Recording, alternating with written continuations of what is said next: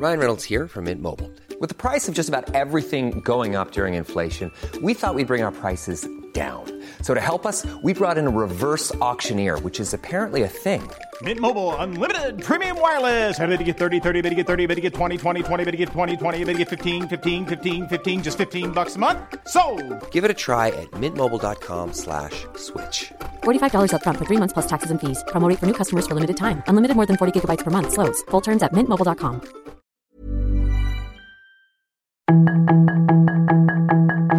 Tarde a tarde, lo que necesitas saber de forma ligera con un tono accesible. Solórzano, el referente informativo.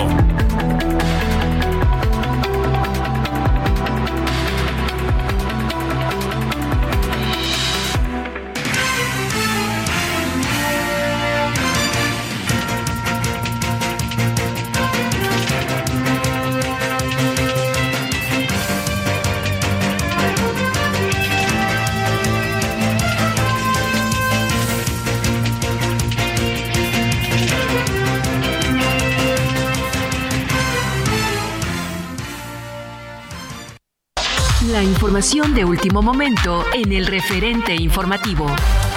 El Congreso de Quintana Roo aprobó despenalizar el aborto en la entidad hasta las 12 semanas de gestación. Con 19 votos a favor, 3 en contra y 3 abstenciones, se reformaron los artículos 92, 93, 94, 95 y 97 en sus fracciones segunda, tercera y cuarta, y se derogó el artículo 96, todos del Código Penal para el Estado de Quintana Roo.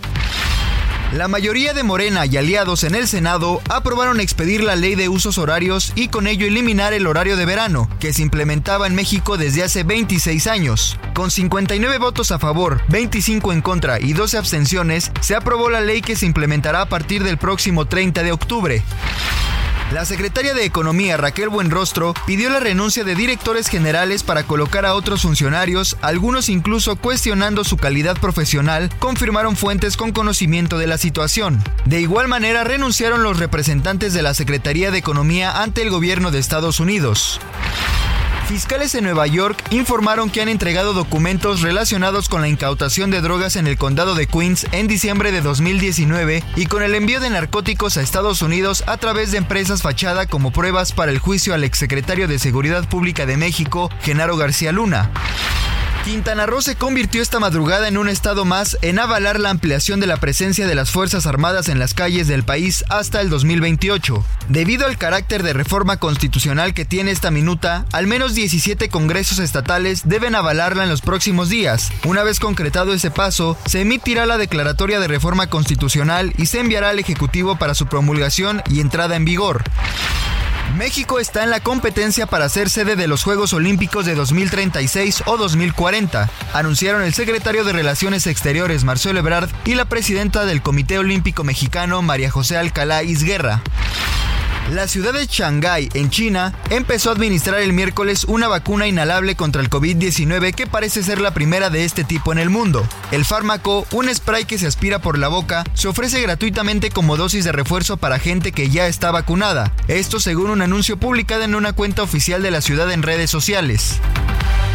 En Soriana encuentras la mayor calidad. Aprovecha que el pollo entero fresco está a solo 38.90 el kilo. O lleva carne molida de res 80-20 a 87.90 el kilo. Sí, carne molida de res a solo 87.90 el kilo. Soriana, la de todos los mexicanos. A octubre 26. Aplican restricciones.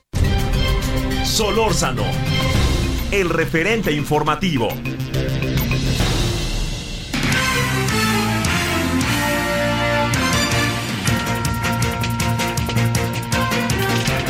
Andamos, le agradecemos que nos acompañe en esta tarde de día. eh, miércoles estamos a la mitad de la semana eh, y estamos en una semana que va a tener un fin de semana ¡pau! ¿no? A todo lo que da entre el FIFI Gran Premio, entre el baile, entre el desfile de las Catrinas, la final del fútbol que empieza mañana y termina el domingo en la noche allá en, en el Estadio Revolución de Pachuca. Este, y bueno, oiga, pues si a usted le gusta el fútbol, ahí viene ya el Mundial. El Mundial está a dos semanas. Bueno, ¿cómo estado? Le agradezco en nombre de todas y todos quienes hacen posible la emisión. Yo espero que haya tenido hasta ahora un buen día. Estamos en el día miércoles 26 de octubre del 2022 y le agradezco que nos acompañe. En nombre de todas y todos, servidor Javier Solórzano le desea muy buenas tardes. 98.5 de FM, referente. Perdóneme, me salió una tos. A ver, oiga, le cuento, mire, hay muchas cosas por delante. Yo quisiera eh, detenerme en, en eh, cómo, cómo pueden ser los terrenos de las cosas. El hermano, los hermanos del presidente recibieron un dinero, ¿no? Un dinero en efectivo. Eh, la única declaración que hay formal de ese dinero en términos de, de para, para qué se usó, para el movimiento, ¿no? Punto. ¿Qué quiere decir? La cantidad que haya sido, que de repente unos dicen una cantidad, otros dicen otra cantidad, la, la cantidad fue para el movimiento. ¿Qué es el movimiento? El movimiento de regeneración nacional, el del presidente, el del hoy presidente Andrés Manuel López Obrador. Bueno, el Tribunal Electoral determinó que no era, este, que no había delito que perseguir. Le, voy- le voy a decir algo impopular. Es muy probable que no haya habido delito que perseguir. ¿Por qué? Porque se puede plantear que era para otra causa. No había, no, no, no hay, no hay una información que diga es que se usó para tal elección, se usó para, eso no, no ha salido, no se sabe. Este, pues de eso se trata también, ¿no? Espero que me entienda. Bueno, lo segundo, que yo creo que sí es mucho, muy importante, es que la variable, que es la variable en la que creo que sería muy bueno detenernos, es que una persona que está ligada indirectamente al gobierno de Chiapas, nos de del señor Suárez, ¿no? Que aquel que, que quería ser al mismo tiempo gobernador, senador y va a saber qué más. Pero bueno, ese dinero se le da en bolsas de papel strass en restaurante a los hermanos del presidente, indistintamente. Se les da el dinero, insisto, no, no me queda a mí muy claro cuánto es, por más que digan cifras, y esa entrega de dinero se graba. Se coloca una cámara para grabar, un teléfono, vais a saber, y claramente se ve cómo se recibe el dinero, incluso hay un diálogo. El dinero no sabemos de dónde viene. Eh, dicen que se juntó por muchos, por muchas personas, etcétera. No, no, por ahí no va. El dinero se entrega. No sabemos de dónde viene el dinero, no sabemos por qué se entrega el dinero y no sabemos qué se hace con el dinero. Y segundo, acorde a nuestras leyes, se rompe absolutamente el marco de carácter legal en términos de que las operaciones en, en términos de la, del país deben de ser en efectivo, deben de ser eh, a través de eh, los bancos para declararse. O sea, yo recibo 10 pesos, entonces yo los tengo que declarar. Por supuesto que es un símil extremo. Y entonces el asunto es que este, se, se cierra. El asunto hasta ahí quedó. ¿no? Vamos a ver si hay más. Bueno, punto y seguido. La señora Laida Sansores, desde hace varias semanas, tiene una audioteca. Y esa audioteca la ha dado a conocer. De repente, por razones que tenían que ver, ella dijo, me lo han pedido, etcétera. Mis abogados me han dicho, lo dejó de difundir. Pero de repente vuelve a difundir. Uno se pregunta por qué la dejó de difundir y por qué difundió todas esas cosas. Bueno, pero lo hace y no es que eh, piense yo nada, ni, me interesa a mí meterme en el sentido de, ay, si lo hicieron por esto, lo otro, lo otro, vaya usted a saber. Pero lo cierto es que eso que se difunde, no lo pierda de vista, está fuera de la ley. ¿Qué está fuera de la ley? El acto de la difusión. ¿Por qué? Porque los personajes en cuestión no han dado su visto bueno y porque todo indica que se les grabó sin su autorización. Entonces, con el caso del señor Alito, se quedó callado Alito todo el tiempo. Nunca dijo, no fui yo. Nunca dijo, ¿eh? No fui yo. Lo que hace pensar que al final, pues la señora estridente de Campeche tenía la razón. Pero luego resulta que sacan otra cuestión el día de ayer. Sacan otra cuestión el día de ayer, que es un chat que también merece todo tipo de dudas, pero lo sacan. De nuevo, violando la ley. Y entonces hay un toma y daca en Morena y el presidente que no, hombre, pórtense bien, tas, tas, tas, tas. Al final la señora dice no, dice lo voy a difundir, luego le dice, dice no, y luego dice sí, y lo acaba difundiendo. Bueno, lo acaba difundiendo y los dos personajes en cuestión, el señor Alito y el señor Monreal, el señor Ricardo, dicen con toda claridad que ellos no son los que están involucrados. Bueno, cerremos. ¿Por qué le cuento estas dos cosas? Porque son hechos irregulares. Son hechos que acorde a la ley están fuera de la ley. Y que todo indica, señoras y señores, siéntese usted bien en su palco, en su casa, en su automóvil, no va a pasar nada. ¿Dónde está lo que, lo que agita el no va a pasar nada? El que este gobierno tendrá que ser el primero en frenar algunas cosas. Digamos, si el señor Alito es dueño de todas las cosas que es, ¿por qué la gobernadora del estado no se fue al campo del derecho y le dijo, señor Alito, ahí nos vemos ante el Ministerio Público y ante el juez? Aquí están las acusaciones. Segundo, si la señora tenía todo lo que tiene, ¿por qué el presidente dijo compórtense calmen los ánimos y sin embargo lo sacó? Pues hay muchas razones. Una de las razones, ¿sabe cuál podría ser? Pues que el presidente ya no le hacen caso en estas cosas. ¿Usted lo cree? Aunque el presidente pues, se engaña con la verdad, ¿no? Entonces, todo lo que estamos viendo es algo que al final, la gran conclusión es cómo se deteriora la vida política y la de los políticos. Se ven verdaderamente créame, menores, se ven metidos en una guerra sucia y en el lodazal. Y además, en el fondo, si quiere, interpretamos muchas cosas. Si la señora Laida Sansores quiere, quiere la señora Laida Sansores, ojo, deshacerse del señor Monreal y echarle porras a la señora Sheinbaum, la señora Sheinbaum oficialmente está metida en la guerra sucia y en el lodazal. Aunque no quiera, la van a meter. ¿Me entiende? Al rato van a decir que se robó un lápiz en la Facultad de Ciencias de la UNAM. O sea, si no elevan el nivel del debate, el nivel de la participación política, y si no apelamos al Estado de Derecho, se van a robar un lápiz y los van a querer, y se les van a echar encima. El lodazal. Y este lodazal, la gran pregunta es, ¿a quién le conviene? Yo mm, digo, el presidente sabe todo, ¿no? Y el presidente peguen la mesa y vámonos, ¿no? Pues sí, ¿dónde anda el presidente en esto? Si dijo, vayan a la calma y miren lo que pasó anoche. O el presidente va de nuevo, nos engaña con la verdad, o el presidente está empezando a perder el control del desarrollo del proceso de sucesión, que sería gravísimo porque fue el que lo detonó.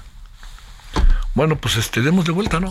Ahí pensemos. Esa es una cosa que le quería decir. La otra que le quería decir es que eh, a ver, nomás una reflexión. No, entiendo por qué de todas, todas calificar bajo una posición clasista de un lado o el otro a las cosas. ¿Sabe usted cuánto dinero va a entrarle al país, a la Ciudad de México este fin de semana? Cerca de 500 millones de pesos. 410. ¿Un millón y medio? No, no. Perdón, 1.500 millones. Perdón, ¿dije 500? Perdón, quise decir 1.500 millones de pesos. ¿Sabe dónde, cómo está el aforo o cómo está todo el proceso de hoteles en esta ciudad? Cerca del 80%. ¿Sabe cuántas personas están rentando su casa o su propiedad en un B&B? Pues otro tanto. ¿Sabe cuánto van a gastar en la Ciudad de México? Van a gastar en restaurantes cercanos al, al, al Forosol, este, al autódromo, cercanos a la zona donde van a estar. Polanco está hecho una locura por términos de toda la los este los que participan de, de este del, del, gran premio que están ahí viviendo, que están ahí en esos hoteles, otros están en hoteles cercanos al al, aeropuerto para no para llegar rápido, ¿no? Al, al Foro Sol. Pues la cantidad de dinero es muchísima. Entonces, ¿por qué la señora Claudia Sheinbaum dice que es un fifi? A ver. Usted sabe, señora Claudia Sheinbaum, y si no, pues díganselo. La importancia que tiene para mucha gente el Gran Premio, y ahí le va. Gente amante de los automóviles. Cuates y cuatas que tienen talleres mecánicos. Gente que tiene una pasión en los automóviles, millones y millones de autos que hay en este país. Gente que viene del extranjero. Del 100% de los que van a ir al Gran Premio, el 70%, 80% son mexicanos que vienen de todos los estados del país, no solo de la ciudad, de todos los estados. Hay gente que viene de Tijuana, hay gente que viene de Austin, hay gente que viene de Nueva York, hay gente que viene de Nicaragua, Guatemala, El Salvador, Belice, Honduras, Brasil, Panamá, Colombia. Entonces, ¿para qué calificarlo como un evento FIFI y nomás aparece el Checo Pérez trato de sacarme la foto? Mejor ni calificarlo, hombre. Es un evento muy importante. Es un evento que jala mucho dinero y además tenemos un competidor excepcional, el mejor de la historia. Sé que los hermanos Rodríguez se van a enojar conmigo, pero vean lo que ha hecho el checo.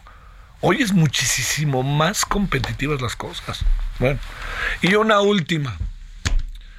Ahí estoy, ¿verdad? Parece que comí, comí tránsito. No, pero una última. El señor Ebrard, quiere que se organice en México los Juegos Olímpicos. Yo, señor Brad, he tenido la oportunidad de estar en muchos Juegos Olímpicos y fui un testigo ocular en los Juegos Olímpicos del 68. Y los vi por televisión los del 64. Eh, ¿Sabe lo que significa hacer los Juegos Olímpicos? O sea, qué padre que tengamos esa inspiración, pero ¿sabe lo que significa? Vamos a hacer una Villa Olímpica donde ¿quién le va a meter lana a todo esto? Esto significa que el país en el año de 1936, que nosotros ya no estaremos, el país va a estar de poca madre, ¿no? O sea, vamos a tener dinero, nos van a ayudar, este, va a haber mucho dinero por todos lados, no sé. Si tiene que ver con un sueño, 2036, si le tienen los Juegos Olímpicos, si quieren los Juegos Olímpicos, como parte de su campaña para ser candidato a la presidencia, pues este, veremos quién se la traga, quién quiere, quién se alienta, quién lo lanza, etcétera. Pero si quieren los Juegos Olímpicos porque están convencidos de que lo pueden organizar, primero creen la infraestructura desde ahora de lo que se va a organizar. Fíjese, cierro. El Mundial de Fútbol del 2026 se celebra en tres países. Si México lo ha celebrado solo, ya no le da, ya no le da. Vea usted los estadios que tenemos. Les vamos a poner enfrente a los que vienen al Mundial los tres mejores estadios que hay hoy en México. El Akron, el bellísimo Estadio de Monterrey y el bellísimo que está acabando un litigio a ver cómo le va al Estadio Azteca. Tenemos EU, que es una maravilla. El de Torreón, que es una maravilla. El de San Luis, que cada vez está mejor. ¿No? Este, el del Necaxa, quise decirle Aguascalientes. Bueno, ahí lo dejo para que este, en este, le diría yo, en este mar de cosas que hemos tenido el día de hoy, pues hacerle un resumen y conversarlos con usted. Bueno, eh, 17, 18 en hora del centro, buenas tardes. Solórzano, el referente informativo.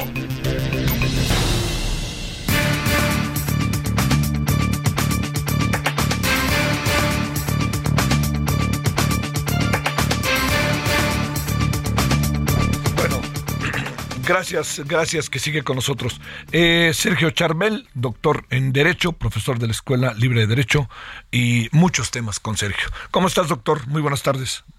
¿Qué tal? Muy buenas tardes, un gusto saludarte. Estoy a la orden. Gracias por tu participación. Eh, ¿Qué significa y hasta dónde llega la determinación de una jueza que frene el pase de la Guardia Nacional a la Sedena? ¿Cuánto nos va a durar? ¿En qué le afecta al gobierno? ¿Qué tanto estamos en el marco del Estado de Derecho? ¿Qué tanto se le puede retorcer este asunto? ¿Cómo la ves? Bueno, en el marco del Estado de Derecho, el Poder Ejecutivo tiene que acatar esa determinación de suspender este propósito ya previsto en las leyes secundarias de pasar el mando de la Guardia Nacional a la Secretaría de la Defensa, lo que implica una suspensión, que es una medida que se adopta al inicio de un juicio de amparo, es que se paraliza eh, en este caso eh, es el, la característica general o común de esta medida la suspensión, la paralización, es decir, que no se implementen pues todo lo necesario para pasar ese mando a la Secretaría de la Defensa Nacional, en tanto se resuelve el fondo del juicio.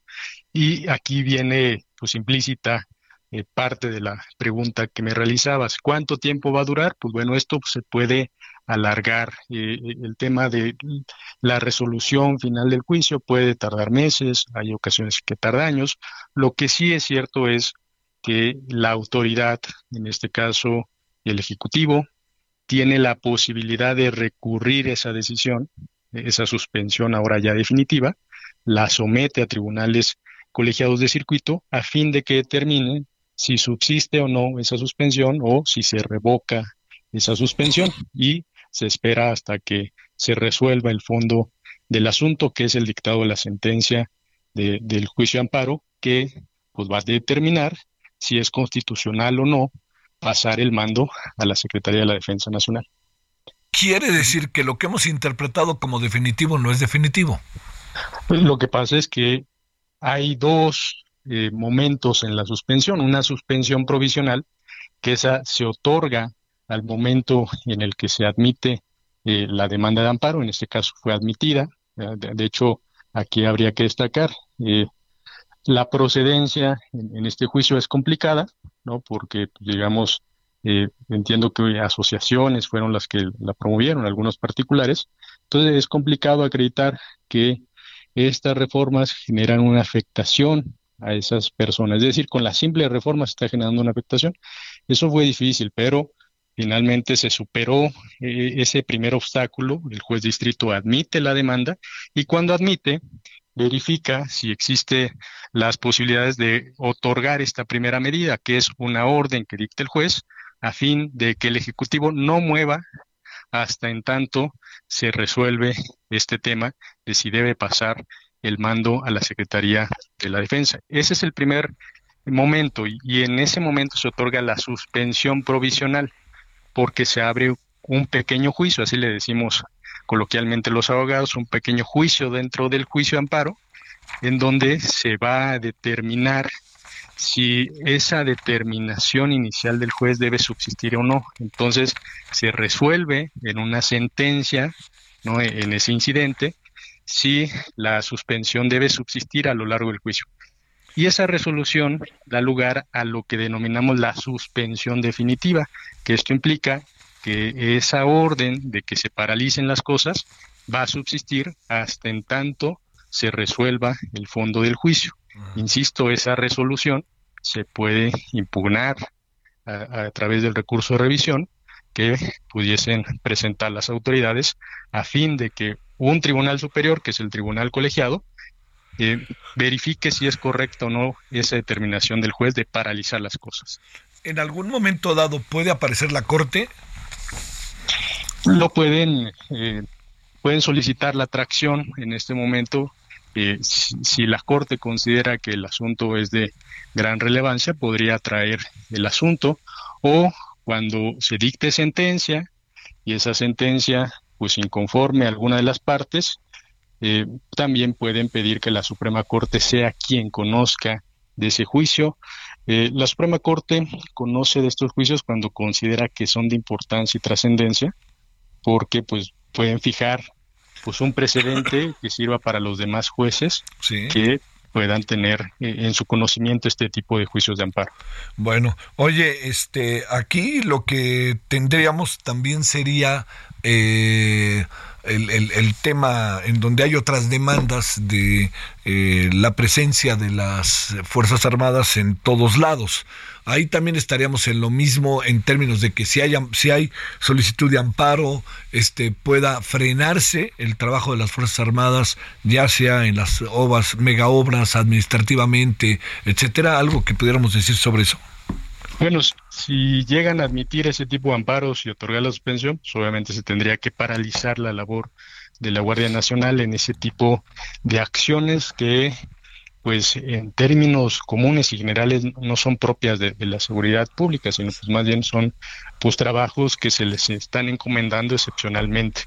Hasta el momento no sé que algún juicio de amparo haya sido admitido en esos términos, pero pasaría lo mismo. Si un juez admite y otorga suspensión, pues en principio el Ejecutivo tiene que acatar esa orden, pero podría impugnarla a fin de que se resuelva si es correcto o no lo que dictó el juez, que es finalmente lo que ha pasado, por ejemplo, en amparos en contra del tren Maya, en contra de la cancelación del nuevo aeropuerto, en donde jueces otorgaron suspensiones, pero eh, la autoridad impugnó y finalmente ganó esa.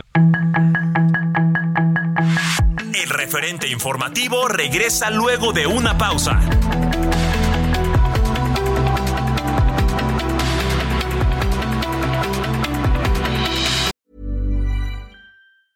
Ryan Reynolds here from Mint Mobile. With the price of just about everything going up during inflation, we thought we'd bring our prices down. So to help us, we brought in a reverse auctioneer, which is apparently a thing.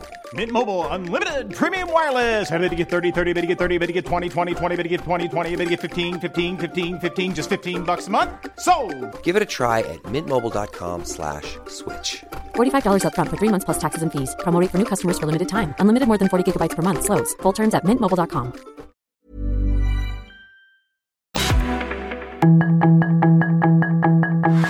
Estamos de regreso con el referente informativo.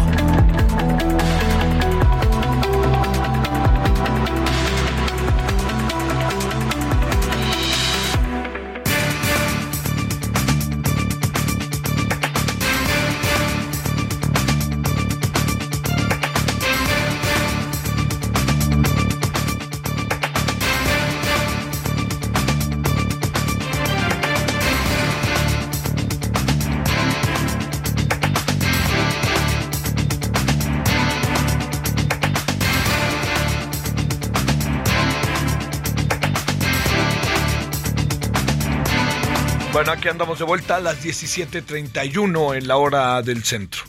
Bueno, eh, déjeme decirle que este, ¿Podemos terminar con el doctor? Sí.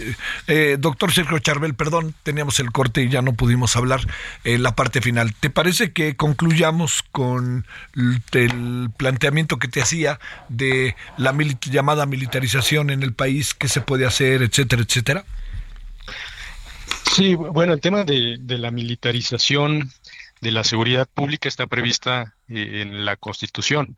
Eh, ahora lo que se está por aprobar eh, es el tema de la ampliación de este plazo de la conformación de la Guardia Nacional con militares, que eso ya está ahora en manos de las legislaturas locales, que porque es una reforma constitucional. Cuando es una reforma constitucional pasa eh, la iniciativa por ambas cámaras, eh, se requiere una mayoría calificada de dos terceras partes de los presentes y después se envía a las legislaturas locales. Si lo aprueban la mayoría de, las legislaturas, pues se pasa al Ejecutivo para su promulgación y publicación. En este momento están votando las legislaturas. Si se amplía ese plazo, pues tendremos esta militarización de la Guardia Nacional hasta 2028. Eh, el tema relevante es pues, no utilizarlos en pues eh, acciones que no sean propiamente de seguridad pública. Sí, claro, ese es el, asunto.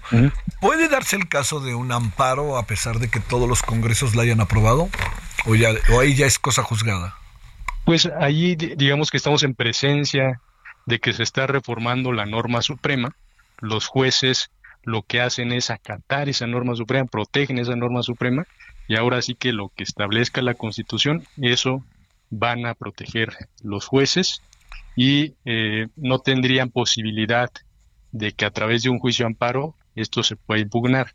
Obviamente bajo la estructura actual y las facultades que tiene el Poder Judicial. De hecho, pues es lo que se está discutiendo o se, se ha estado generando el debate en cuanto a la prevención, prisión preventiva oficiosa, en donde algunos ministros dijeron pues, que no tenemos facultades para desconocer parte del texto constitucional, por el contrario, tenemos que proteger el texto constitucional.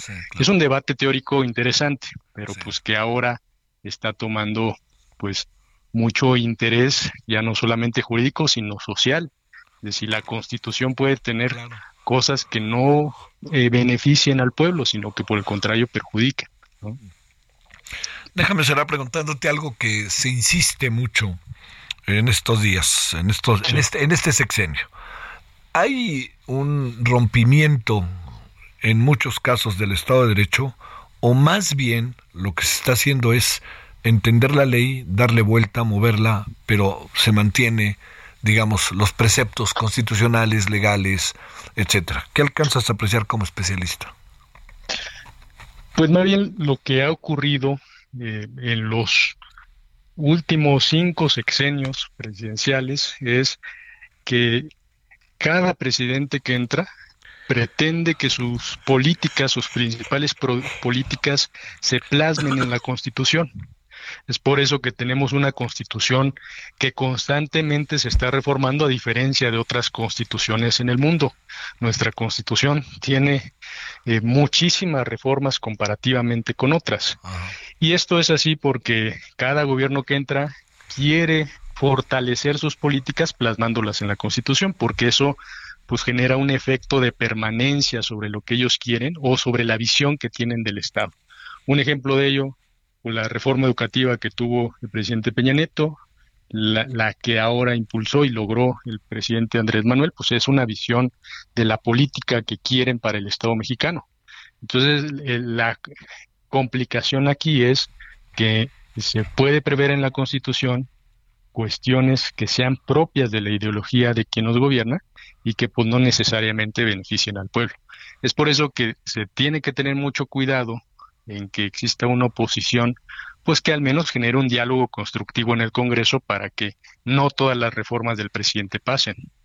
Oye, para cerrar ahí, eh, pero hay, eh, digamos, se le ha dado vuelta a la Constitución en algunos casos, llámese cinco sexenios antes, llámese este sexenio, este, mm. y poco por todo el Estado de Derecho, doctor. Pues eh, también aquí la cuestión es que cuando el Poder Judicial tiene una línea que viene, digamos, del, de, presidencia o del Poder Ejecutivo, pues se desvirtúa nuestro Estado de Derecho, porque entonces el Poder Judicial tiende a solapar pues cualquier decisión del Ejecutivo cuando su función es generar un contrapeso, decirle al Ejecutivo, oye, te estás equivocando en esta política o esa ley está mal, y entonces revertir esa anomalía que se está creando por parte del gobierno ejecutivo legislativo. Pero hay ocasiones en que el Poder Judicial actúa no ya como contrapeso, sino como aval de esas políticas que a veces no benefician a la sociedad. Y, esto cuando se presenta pues en un estado desvirtúa el estado de derecho efectivamente porque pues no permite que exista una autoridad que nos defienda de algo mal hecho por el poder ejecutivo legislativo. Doctor Sergio Charbel, muchas gracias que estuviste con nosotros, doctor. Muy buenas tardes. Gracias, buenas tardes. Hasta luego. 17.37 en Lora del Centro. Solórzano, el referente informativo. Hola a todas y todos, soy el doctor Francisco Olguín Sánchez, director médico para el portafolio de oncología en Pfizer México. ¿Qué sucede cuando se confirma un diagnóstico de cáncer de mama? Primero, es importante eliminar la creencia de que un diagnóstico de cáncer es sinónimo de sentencia de muerte. Hoy en día no es así. La constante comunicación con el especialista es de gran importancia para saber la localización y la etapa del cáncer, así como el tratamiento más adecuado. Las tres terapias básicas para contrarrestar el cáncer son la cirugía, radiación y los tratamientos sistémicos. Hazlo bien, mano al pecho.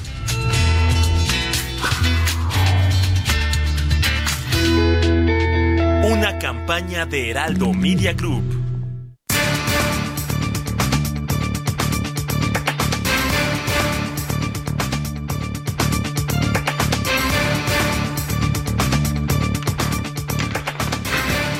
17:38 en la hora del centro, Doré Castillo es coordinadora de contrapeso. ¿Cómo estás, Doré? Muchas gracias.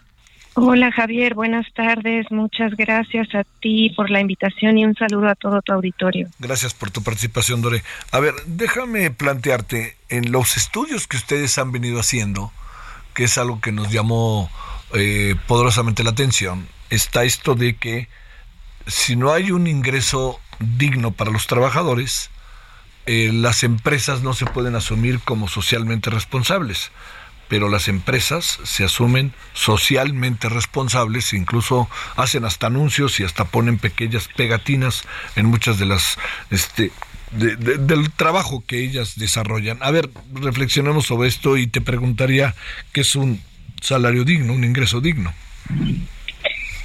Eh, mira, eh, nos parece que, bueno, desde una perspectiva de la salud pública, que es la perspectiva que eh, consideramos desde la coalición contrapeso es que es necesario que las personas tengan acceso a todas las condiciones que les permitan eh, tomar decisiones saludables, entre las que eh, se encuentran, por ejemplo, eh, tener acceso a alimentos saludables, que estos alimentos saludables sean asequibles, estén disponibles y pues que bueno, su ingreso, su ingreso favorezca eh, esta toma de decisiones saludables y que no eh, los orille a tomar decisiones de productos que no son tan saludables o que pueden afectar eh, su salud por una cuestión pues de ingresos. esa es la perspectiva, ¿no? Que desde la coalición contrapeso y en materia de salud pública consideramos respecto al tema. ¿Cuál es la importancia que tiene de el hecho de que hablemos de que las empresas, qué tanto trasciende, qué tanto este se convierte en un asunto de primerísima importancia que una empresa se diga socialmente responsable? Eh, ¿Le da que una categoría, le da, qué le da?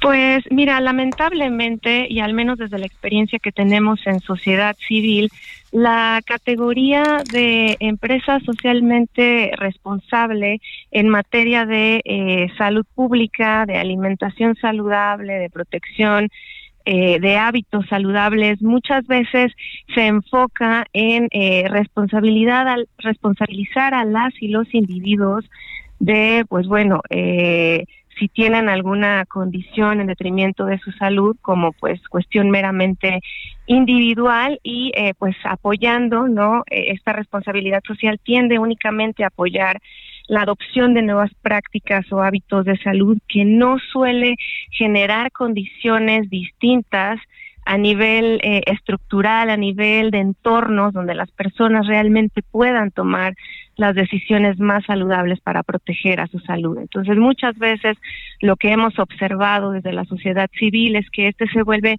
una especie de distintivo únicamente para eh, pues mejorar la imagen, pero que pocas veces tiene un, un efecto de fondo eh, en la vida de las personas en materia, quiero reiterar, ¿no? De sobrepeso, de obesidad, de enfermedades no transmisibles que es pues el ámbito, ¿no? Como que observamos desde la coalición. Eh, a ver, eh, ¿hay, ¿hay alguien que pueda determinar esto? Digamos, eh, se habla de que hemos alcanzado un nuevo salario mínimo, se habla también de una hasta cierta pauperización del trabajo, porque la gente para tener un salario digno debe de tener como tres empleos o dos empleos al día. En esa parte, ¿cómo nos encontramos? Bien, pues la situación, por ejemplo, económica que estamos viviendo en la actualidad y que obedece pues no solo a una condición nacional, sino una, una situación a nivel mundial generada por este eh, efecto en la, en la economía que ha tenido tanto eh, la pandemia de COVID-19 como el alza de precios y como eh, los efectos ¿no? que se están viviendo.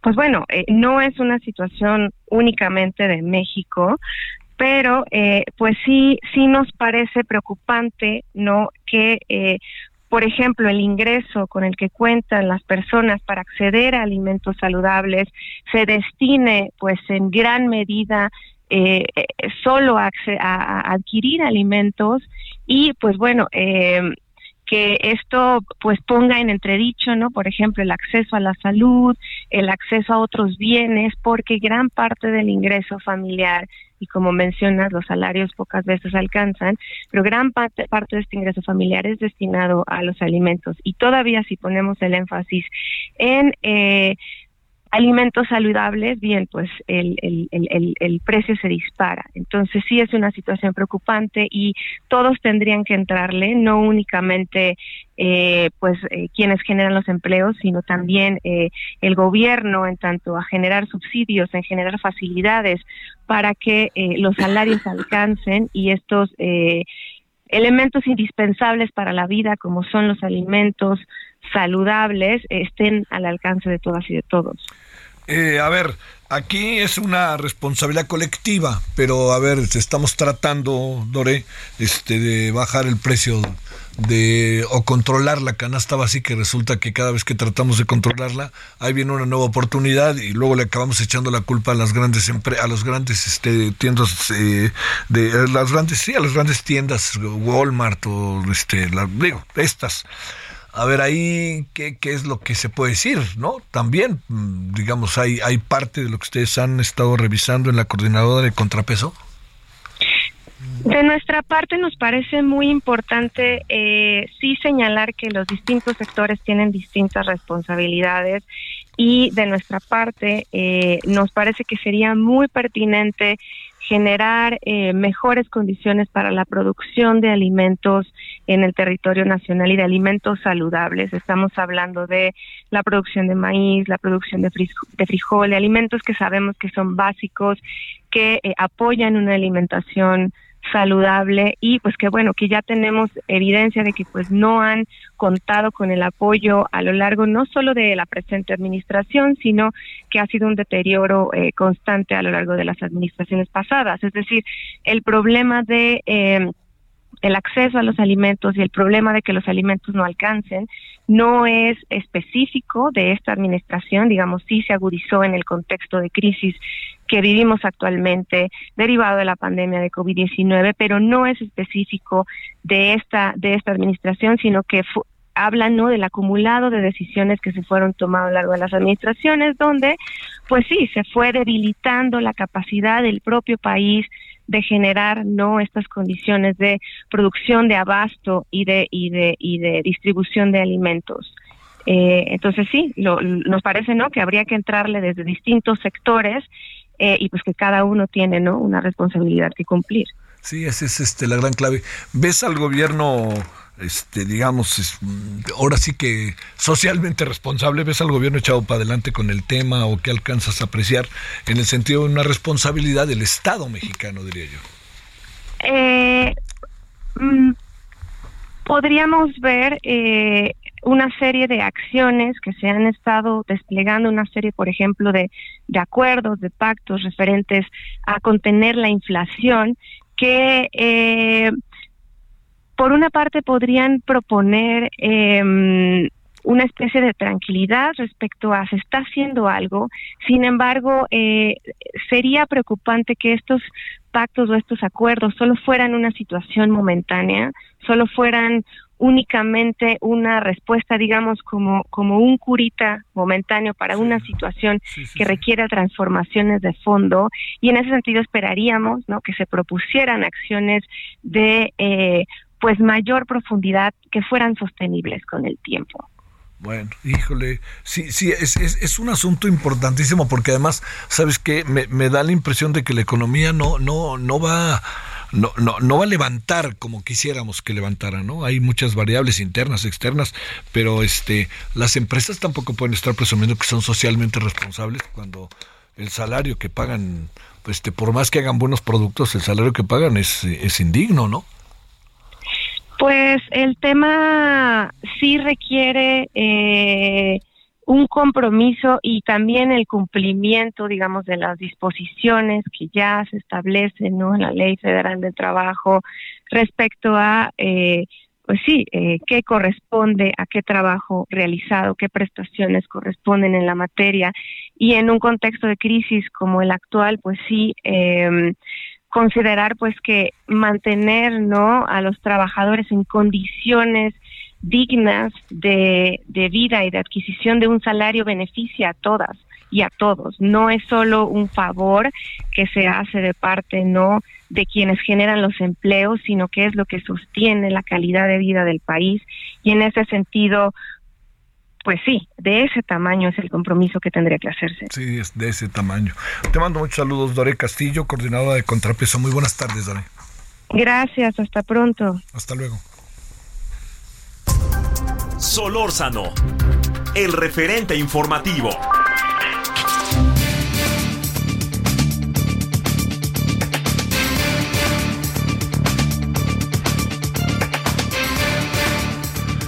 Alejandra Spitilayer es secretaria general de la presidencia de la Suprema Corte de Justicia de la Nación. Alejandra, muchas gracias que estás con nosotros. Buenas tardes. Hola Javier, muy buenas tardes. Muchísimas gracias a ti por el espacio. ¿Cómo están las cosas al interior de los aparatos de justicia en términos del papel de las mujeres?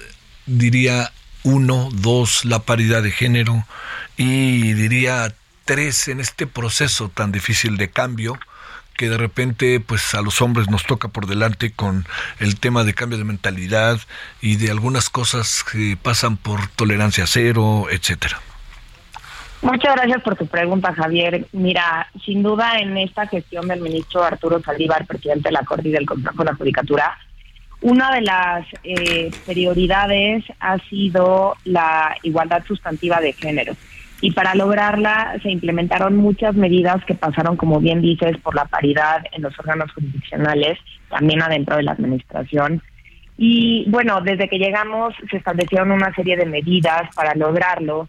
Fuimos la primera, seguimos siendo más bien la primera administración del Poder Judicial Federal que estableció desde que llegamos concursos exclusivos para que más mujeres pudieran ser juezas y magistradas federales y esto es un impacto directo en la democratización de la justicia. Logramos eh, estabilizar un poco, equilibrar un poco las cifras. Cuando llegamos nos dimos cuenta que los integrantes del Poder Judicial Federal estábamos en un 50-50, 50 mujeres, 50 hombres. Pero cuando ya hacíamos una inspección mucho más cercana a las cifras, advertimos que los puestos de decisión los ocupaban principalmente los hombres. Es decir, las mujeres no concursaban para llegar a estas posiciones como titulares de los órganos jurisdiccionales. Y esto era una falta, no nada más con la cuestión del género, sino en realidad con la democratización de la justicia. Si las mujeres representamos el 50% de la población, necesitamos estar en esos puestos del más alto nivel, no nada más porque tenemos derecho a hacerlo, sino también porque la visión, eh, la, el, el, el, perfil con el que se juzgan los asuntos, pues evidentemente trae un, un, entramado y una especialidad y un enfoque muy diverso que tiene que estar plasmado en esta sentencia. Entonces, pues logramos colocar eh, a, a, un sinnúmero, eh, a un número muy importante, más bien sin precedente, en el Poder Judicial Federal. Ahora tenemos muchísimas más juezas, muchísimas más magistradas. Estamos viendo el impacto en las resoluciones ya se está juzgando con mayor perspectiva de género, con una mayor conciencia de que las mujeres en este país sufrimos todavía de una desigualdad estructural. Y como bien lo decías, pues sí, sí les toca mucho a los hombres eh, cambiar de mentalidad, pero también a muchas mujeres. No, esto es un cambio cultural de toda la sociedad en bloque y evidentemente tiene que haber acciones afirmativas que permitan que esto se vaya equilibrando pero que también se vuelvan ya políticas firmes como es la paridad, como es eh, la igualdad sustantiva de género, como es el juzgar con perspectiva de género. Esto no tiene que ser nada más transitorio o que dependa en función de quién está dirigiendo eh, la administración de, en este caso, el Poder Judicial Federal o en cualquier otro caso de una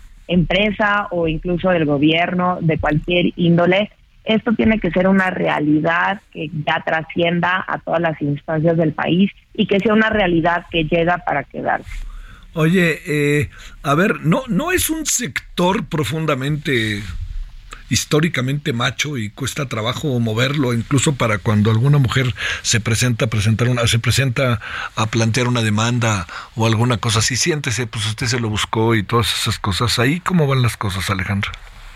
Pues Javier, yo creo que esta es una visión más bien en cualquier sector del que tú quieras adentrarte, eh, mientras los estereotipos se sigan perpetuando desde la educación, desde las primeras infancias, mientras eh, quienes puedan tomar decisiones no decidan hacer un cambio cultural, mientras las políticas públicas no empujen y no permitan igualar la cancha, estos cambios no se van a dar. Este, este sector sí evidentemente tenía una visión profundamente machista, pero yo creo que todos los sectores todavía del Estado mexicano, incluso en muchos países, pues todavía estamos hablando de que la igualdad no es eh, real y no es tangible. Sin embargo, bueno, pues no hay que tirar el agua con todo el niño, simplemente hay que observar que las cosas se pueden cambiar. En estos cuatro años hemos logrado un sinfín de, de cambios. Ya tenemos no nada más mayor paridad en el Poder Judicial Federal, sino que ya tenemos un entorno, por ejemplo, que yo podría afirmar que, que, ya está libre de violencia de género, libre de violencia sexual. Ya la mística en el Poder Judicial Federal cambió, ya los chistes y los comentarios en torno a las mujeres, en torno a su cuerpo, ya no son bienvenidos. La gente ya sabe que hay sanciones ejemplares, que ahorita ya hay un cambio completamente de cultura y ya no nada más las mujeres lo estamos enfocando, sino que los hombres de esta administración también ya están como aliados de los movimientos. Muy bien. Eh, quiero decirte que en esta administración logramos un premio eh, como el, sector público de toda América Latina, eh, que fue el, el, sector que está empujando con mayor fuerza los liderazgos femeninos. Y esto no es cualquier cosa porque nos pone como punta de lanza en la igualdad de género. Alejandra, te mando un gran saludo. Gracias, secretaria general de la Presidencia de la Suprema Corte de Justicia de la Nación. Saludos, Alejandra. Gracias. Hasta aquí Solórzano, el referente informativo.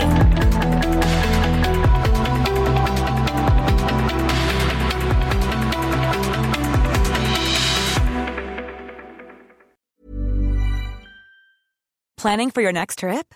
Elevate your travel style with Quince. Quince has all the jet setting essentials you'll want for your next getaway, like European linen, premium luggage options, buttery soft Italian leather bags, and so much more and is all priced at 50 to 80% less than similar brands. Plus, Quince only works with factories that use safe and ethical manufacturing practices. Pack your bags with high-quality essentials you'll be wearing for vacations to come with Quince. Go to quince.com/pack for free shipping and 365-day returns.